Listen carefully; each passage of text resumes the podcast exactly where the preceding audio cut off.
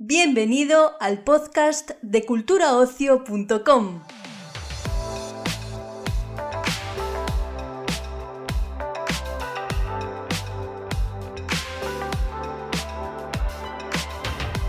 Te damos la bienvenida a un nuevo episodio del podcast de Cultura Ocio, el portal de noticias sobre cine, series, ocio y música de Europa Press. Y precisamente sobre música hablaremos hoy ya que te ofrecemos una entrevista con Z Tangana sobre su último lanzamiento, El Madrileño. Y arrancamos directamente con una pregunta clave. ¿Cómo resumirías a grosso modo el disco de El Madrileño? Pues eh, un clásico. Este disco dices que es más maduro, ya que tú mismo confiesas que dejas de lado el reggaetón. ¿Esto quiere decir que estás abierto a nuevos géneros? Siempre no he sido principalmente un artista de reggaetón, aunque mucha gente solo haya conocido esa parte, pero si ves mi discografía fundamentalmente no es reggaetón. Eh, y sí, siempre he estado abierto a otros géneros, pero en concreto en este disco hay una exploración como de géneros de raíz y, géneros que no estábamos tan habituados quizá a escuchar dentro de la música urbana o, de, la música así tendencia, pop lo que sea. Confiésanos, ¿cómo lo haces para que todo lo que lanzas sea un éxito? Para que todo el mundo hable de ti al día siguiente de lanzar un vídeo, por ejemplo. Bueno, es, eh, eso es una visión súper parcial. Yo llevo haciendo música desde los 15 años y te puedo asegurar que la mayoría de cosas que he hecho no han sido un éxito. Eh, lo que pasa que ahora va bien y sí que hay, mucho, mucha conversación en torno a ello y yo estoy pues feliz y contento que justo haya sido con este disco que para mí es uno de los discos más emocionales y, ¿sabes? Como, como con el que con el que me siento más eh, vulnerable y así, y hubiera sido feo que, que, no hubiera buena conversación sobre eso, ¿no? Lo hubiera llevado peor. Pero, Pero bueno, yo lo que hago es ir al estudio todas las veces que puedo y escuchar toda la música que puedo y tratar de juntarme con, los mejores. Dices que llevas tiempo en el mundo de la música y demás, pero ha sido un ascenso para ti, imaginamos que muy duro debido al trabajo que hay detrás y por eso queremos saber si esperabas tener tanto éxito cuando empezaste. Yo dejé de hacer música durante dos años eh, con veintitantos y, cuando volví a la música tomé la decisión de que me lo iba a tomar todo lo en serio que me estaba tomando cualquier otro trabajo que estaba haciendo. Mm, eh, cualquier trabajo de mierda que estaba haciendo y me lo estaba tomando en serio y madrugaba todos los días para ir a ese trabajo de mierda, pues de la misma forma que me tomaba en serio eso y que tenía que hacer lo que tenía que hacer porque era mi trabajo, pues lo apliqué a la, a la música y entonces no sabía cuánto de lejos iba a llegar, pero, pero sí sabía que, que si tenía una oportunidad la iba, la iba a aprovechar. En este disco que lanzas ahora mismo, ¿cómo ha sido la experiencia de colaborar con tantas estrellas y sobre todo tan diferentes? Pues eso es lo mejor de, que me ha pasado en la vida, en mi carrera, en, todo. Ha sido un proceso súper largo, que ahora se ve todo junto, pero llevo mucho tiempo con esto y ha sido increíble. Recuerdo con especial cariño eh, la colaboración con Eliades porque fue una de las primeras y de todos los maestros que hay eh, de otras generaciones fue el primero que en el estudio me dijo, ole, ¿sabes? Lo que estás haciendo como me dio la buena de que yo valía, me, me, miró a los ojos y me trató de tú como artista. Y para mí eso ha sido lo más grande que me ha pasado en mi carrera. Eliades y el resto de maestros que se hayan sentado conmigo realmente y que me la hayan dado como compositor, como productor y que crean en mi visión y que consideren que, que lo que estoy haciendo es algo de valor. ¿no? Nos gustaría preguntarte, de entre todos estos artistas que comentas, imaginamos que no conocías personalmente a todos ellos, pero ahora que has trabajado con ellos mano a mano, ¿quién te ha sorprendido más? O sea, la mayoría no les conocía personalmente, les conocía su obra a todos, a todos les conocía y les admiraba desde hace mucho tiempo. Eh, el que, mm, o sea, con Eliades tengo una relación especial porque le conocí a él, a su familia eh, y tenemos un vínculo afectivo de que es mi colega, ¿sabes? O sea, es, es, un tipo con el que me puedo tomar un ron tranquilamente y no estoy trabajando.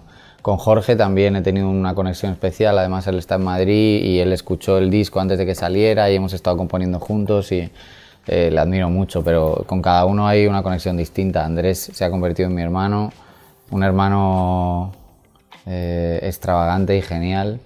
Pero sí, cada uno, tiene, cada uno tiene lo suyo. Eso queríamos preguntarte también. Hace unos días lanzaste un vídeo con Jorge y Andrés Calamaro y en el caso de Andrés Calamaro parece que no está para nada guionizado, pero claro, esto no lo sabemos. ¿Cómo es Calamaro luego en el trato del tú a tú?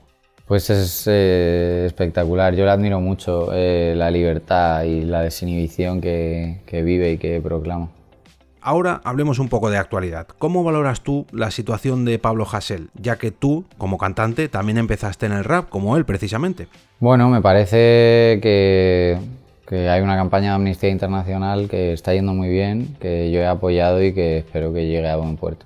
Pero tú como cantante, eh, ¿también has visto limitado tu papel alguna vez a la hora de escribir canciones? Vamos, que si crees que existe una democracia real o a la hora de publicar lo que te apetezca, también hay cierta censura que afecta a tus obras.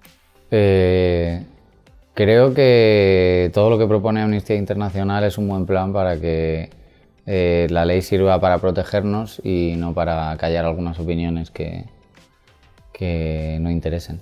Vamos, que entendemos que estás en contra de sus letras o de lo que él dice. Eh, ¿En contra de quién? ¿De Amnistía Internacional? No, no, de las letras de Pablo Hasél. No, no es, no, o sea, he escuchado la música de Pablo Hasél porque se ha convertido en noticia, pero no es un artista que yo escuche normalmente, ni que me interese especialmente a nivel musical. También queremos preguntarte, viendo el título del disco El madrileño, ya que siempre haces hincapié en lo que significa para ti Madrid, y no podemos dejarnos esta pregunta en el tintero, ¿qué es para ti Madrid y cómo quieres exportar esta ciudad a nivel internacional? Pues Madrid significa muchísimas cosas, pero es un punto muy característico, ¿no? Es el único lugar de Europa donde se habla el mismo idioma que, en mucha parte de América, ¿no? Compartimos eso. Eh, estamos en contacto con África, cosa que tampoco le pasa a muchos países eh, occidentales eh, con una tradición europea tocha. Em, no sé, tenemos una literatura increíble, ¿no? abrasadora, complejos, eh, un montón de, no sé, hay un montón de valores culturales que nos vienen, ¿no? Hay mucho bagaje que, que Madrid confluye y Madrid pues es una ciudad entre medias de Galicia y Murcia o de Barcelona y Andalucía, es un punto muy concreto del mundo. Y, es una ciudad, eh, Madrid está formada por gente que no es de Madrid, o por lo menos esa es la sensación que tenemos la mayoría. Eh, es una ciudad acogedora para la gente que piensa distinto, ¿no? La gente de los pueblos que tiene ambición, pero también la gente de otras ciudades que tiene ambiciones más grandes de las que puede conseguir en su ciudad. Es una ciudad de, que estamos acostumbrados a la inmigración, a que haya gente que no es de aquí. De hecho, nosotros mismos ni siquiera somos de aquí. Eh, a mí eso me, me, hace, me hace identificarme mucho y sobre todo me ha hecho identificarme mucho cuando he estado fuera. Cuando he estado fuera viajando por el mundo me he sentido muy madrileño. Para cerrar, queremos mirar al futuro. Bueno, mejor dicho, a tu futuro. ¿Qué género te gustaría tocar en los próximos discos que no hayas experimentado hasta ahora? Hay muchas cosas todavía por hacer para mí en la música, pero me hubiera gustado meter una salsa en este disco. Eh, guarachamos un poquito con el son de Eliades, como dicen ellos, pero no he llegado a meter una salsa y me, me hubiera gustado un buen salsón. Bueno, eso para la próxima ya. Probablemente. Genial, pues muchas gracias. Muchas gracias a ti. Despedimos esta entrega del podcast culturaocio.com invitándote a descubrir el resto de episodios de este podcast, así como todo el catálogo de programas de nuestra red a través de Europa Press-podcast. Recuerda, todos ellos están disponibles en las principales plataformas de podcasting.